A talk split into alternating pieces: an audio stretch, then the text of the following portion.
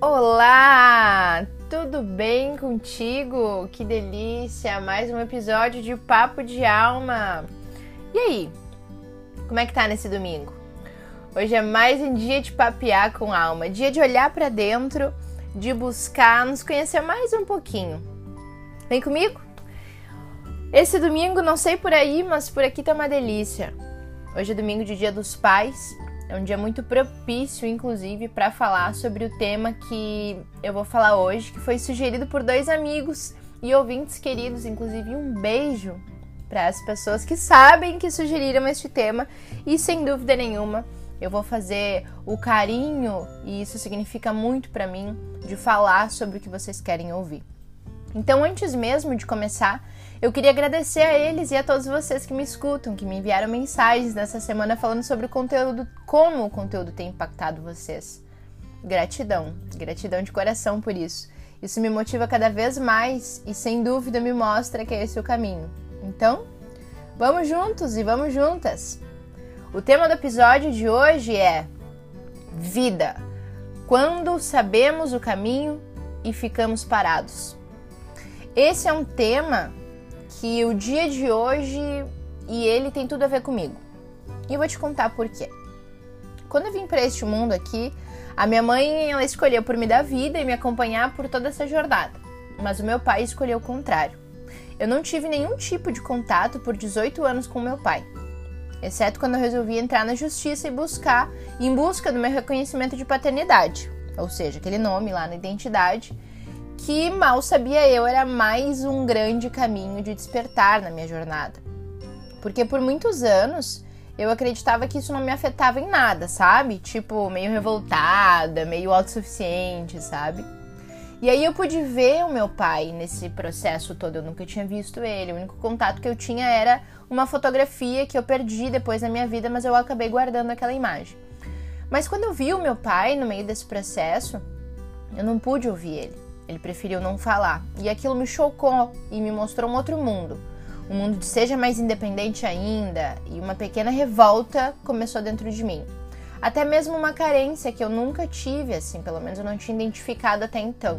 Eu achava que isso tudo me bastava. E aí eu comecei a vibrar e a compreender e a me questionar a respeito do abandono. Eu comecei a descobrir que isso estava em mim. Então, sete anos depois, e centenas de processos, caminhos de autoconhecimento, livros e tudo mais, eu comecei a me deparar com um questionamento do meu propósito. Aquilo que estava claro uma vez na minha vida, que eu queria, o que eu sabia que talvez seria o meu caminho, eu comecei a questionar principalmente depois dessa situação que eu vivi com o meu pai, porque aquilo tudo me fez questionar o sentido, porque eu estava aqui etc. E quando esses questionamentos chegaram, eu comecei a me retrair do mundo, porque eu tinha mudado. Eu não era mais aquela pessoa que talvez se achava autossuficiente, mas na verdade tinha muitos medos. E quando eu olhei para isso, ao invés talvez de sentir isso como uma catapulta, isso me travou me bloqueou, porque eu comecei a ficar com medo de mostrar aquilo que eu tinha modificado em mim, que eu tinha descoberto na minha essência. E aí, pela primeira vez, eu me senti completamente desnorteada, completamente fora de mim. Aquelas atitudes assim que não pareciam eu, sabe? Já sentiu isso? Que às vezes você reage a algumas situações e você diz, nossa, por que, que eu fiz isso? Nem parecia eu, como assim? Né? O que, que eu tava pensando naquela hora?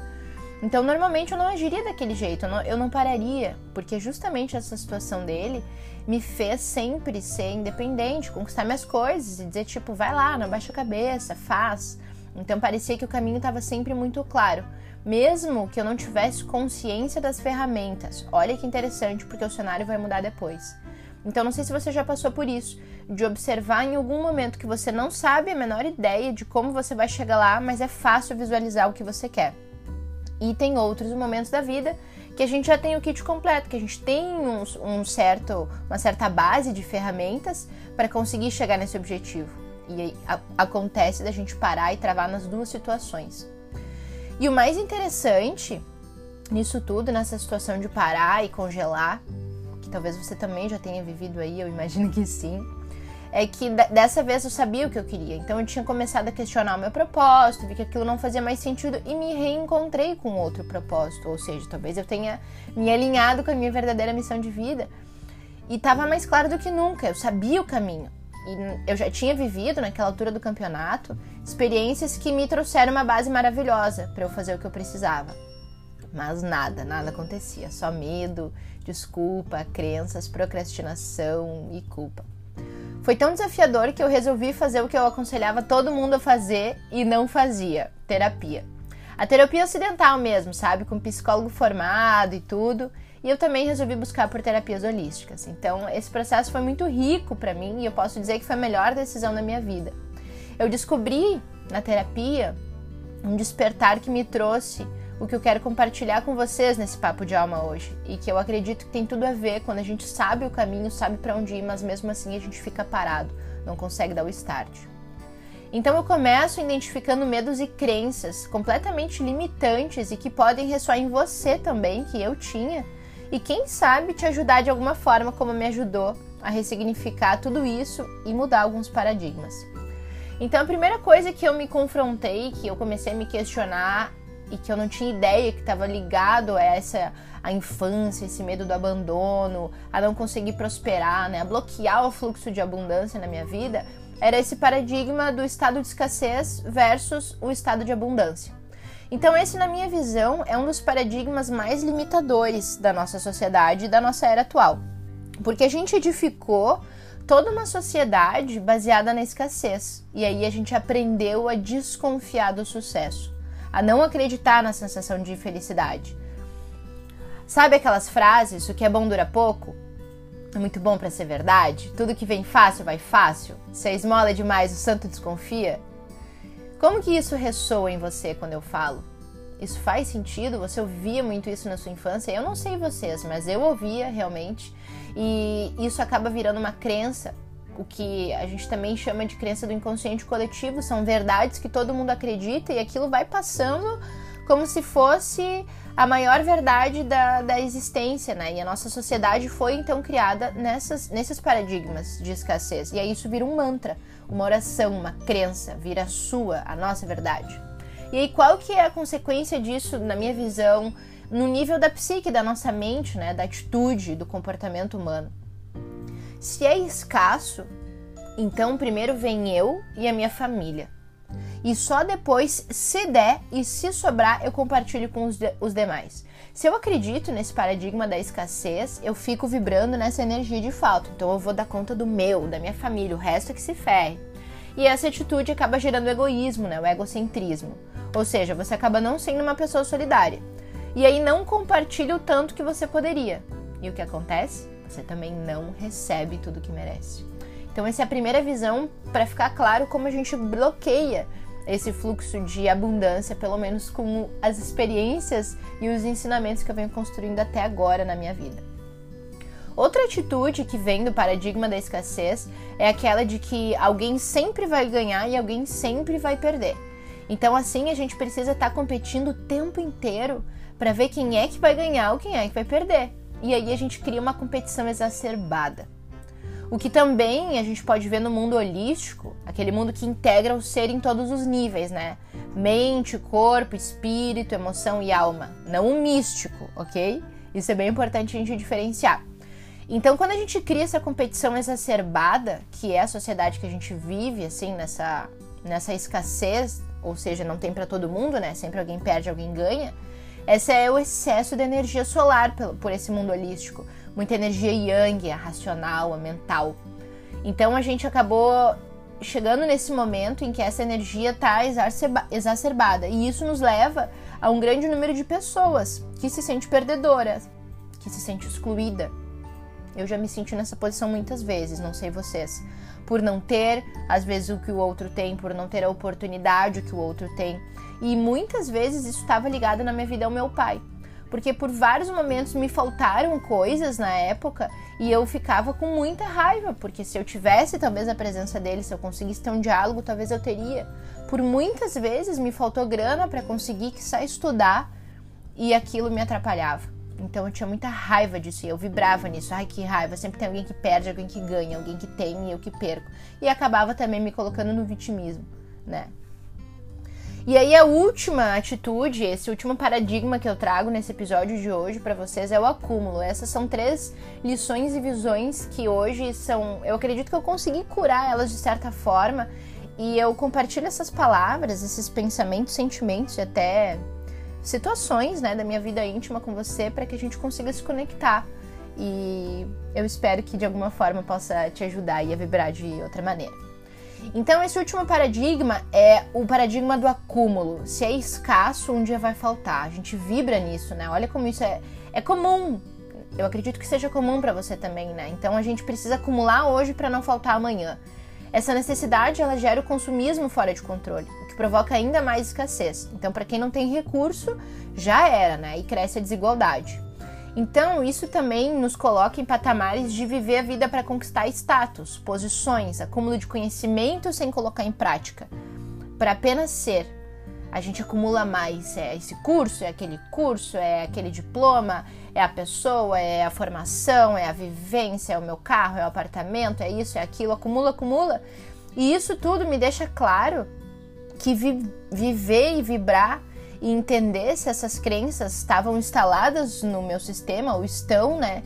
É que me fazem compreender o porquê que eu não consigo realizar, porquê que eu não consigo tomar essa primeira atitude, mesmo sabendo o caminho. Porque de certa forma, o que, que eu descobri? Que parecia errado eu conseguir. Parecia errado eu fazer o que era preciso. Eu descobri que eu tinha crenças como é errado ter sucesso, é egoísta ter sucesso. Olha só como isso é profundo, né? E consequentemente, obviamente, né, eu acabava travando o fluxo da minha vida.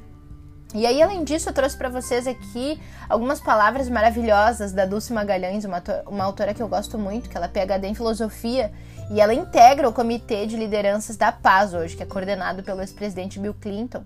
E ela diz o seguinte, né? Se a gente mudar esse paradigma da escassez para abundância, o que, que poderia acontecer?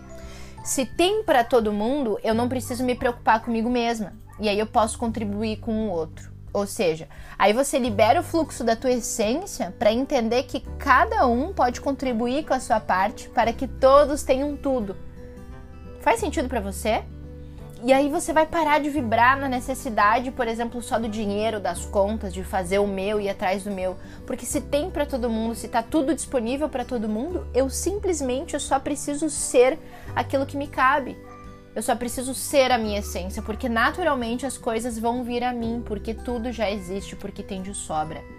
Então, porque se isso tudo vai chegar para você, você acaba entrando no seu caminho natural. Você para de resistir às mudanças. Então eu sugiro deixar o velho para descobrir o novo e passar a ser altruísta. A conseguir entender que se esses fluxos estão bloqueados e você não se conecta com isso, é porque você está resistindo.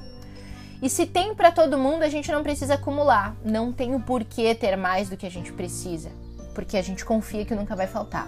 Então a abundância ela não é somente sobre dinheiro, né, gente? Ela é sobre todas as áreas da vida, porque todas as áreas merecem ter abundância. Olhe para o que você já tem e comece a perceber isso todos os dias: o seu chuveiro, comida, roupa, cama, coberta, amigos, a internet para a gente se conectar, o celular, o estudo, os livros. Olha quanta informação a gente tem hoje. Você pode simplesmente também ir no mercado e acessar comida. Já pensou como isso era antigamente? Hoje você tem, a gente tem o instinto de sobrevivência, a gente consegue sobreviver né, nas situações, a gente tem o ar, a vida, a natureza, a alimentação água, oxigênio, nosso coração tá batendo todos os dias sem a gente nem pedir. Quer mais abundância que isso? Sobra, tá ali o tempo inteiro. E aí o que me leva também a pensar que isso tudo e a concluir foi onde eu cheguei no meu processo, inclusive numa aula algumas semanas atrás, é a questão da revolta da criança interior, que é o que traz a autossabotagem. Então, é, eu quero te convidar agora para você lembrar o que, que você sonhava em ser quando você era criança, o que, que era muito natural, o que, que você gostava de fazer. Porque isso tudo está muito ligado com a sua missão aqui. Você tem aquela inocência, você simplesmente executava aquilo que era natural para você. E essa missão, que é muito importante frisar nesse episódio, é que não é só o seu trabalho das 8 às 18, fechou o notebook, parei de viver o meu propósito, nada disso. Ele tá ligado a muito mais. Por isso que ele é o estilo de vida. Por isso que quando você começa a viver o seu propósito, a sua missão, em todos os seus aspectos, tudo flui muito natural. Quando você está alinhado profissionalmente, quando você se relaciona com as pessoas desse círculo, quando você se sente por inteiro, quando você brota o amor próprio e consegue se reconstruir dessa maneira, você se alinha com a sua missão, porque você veio aqui para ser feliz. Isso é realizar o seu propósito. E se você está no caminho errado, mesmo tendo todas as ferramentas na mão e não começa, é porque você está indo contra esse fluxo, contra essa missão. E a sua criança interior se revolta, ela bate o pé, ela briga, ela faz manha, ela não quer realizar, me entende? E aí você se auto-sabota, você procrastina, você duvida. E esse é o alerta para se reequilibrar, entrando em contato com a sua criança. Como faz isso, né, Taf? Começa a se perdoar, olha para essa criança, acolhe ela e se conecta com aquilo que te faz entrar nesse estado natural de inocência, com fé em tudo aquilo que existe para você retornar no fluxo da abundância, com fé no invisível, com fé nisso tudo que talvez te trouxe até aqui, que você foi preparado, que você passou por todas as situações que você passou para conseguir viver a sua missão da maneira mais elevada possível. Você já sentiu como está a sua criança hoje? Já parou para pensar nisso? Eu gosto muito de usar o Ho'oponopono para alinhar essa técnica de meditação, dá um Google nela, muito, muito linda para se perdoar. Eu sugiro que você faça os seus próprios rituais, medite, escreva, queime, fique em silêncio, chore, grite, ria, pinte, dance, se movimente. Eu acredito que isso tudo são alternativas de sorte que nós temos para seguir esse caminho de uma forma mais leve, plena e sem medo. Quando a gente se encontra com isso, é que a gente vai ficando num fluxo que não é aquele natural. Quando a gente vibra nesses medos, eu acredito que é a gente está indo pela alternativa errada. Mas o que são alternativas, né? Alternativas, olha que interessante, elas são meios ou métodos novos que a gente ainda não tinha pensado. E alter, não sei se você sabe, quer dizer outro. Então, algo que pode ser diferente, né? Mas ele faz parte do mesmo contexto. E nativo quer dizer algo nato, próprio daquela experiência, ou seja, já está dentro de você todo o caminho e a informação que você precisa. Então se desconecta dessas crenças de escassez, transmuta elas, que elas te trazem para que elas possam te trazer para esse paradigma de que você é, na verdade, ilimitado.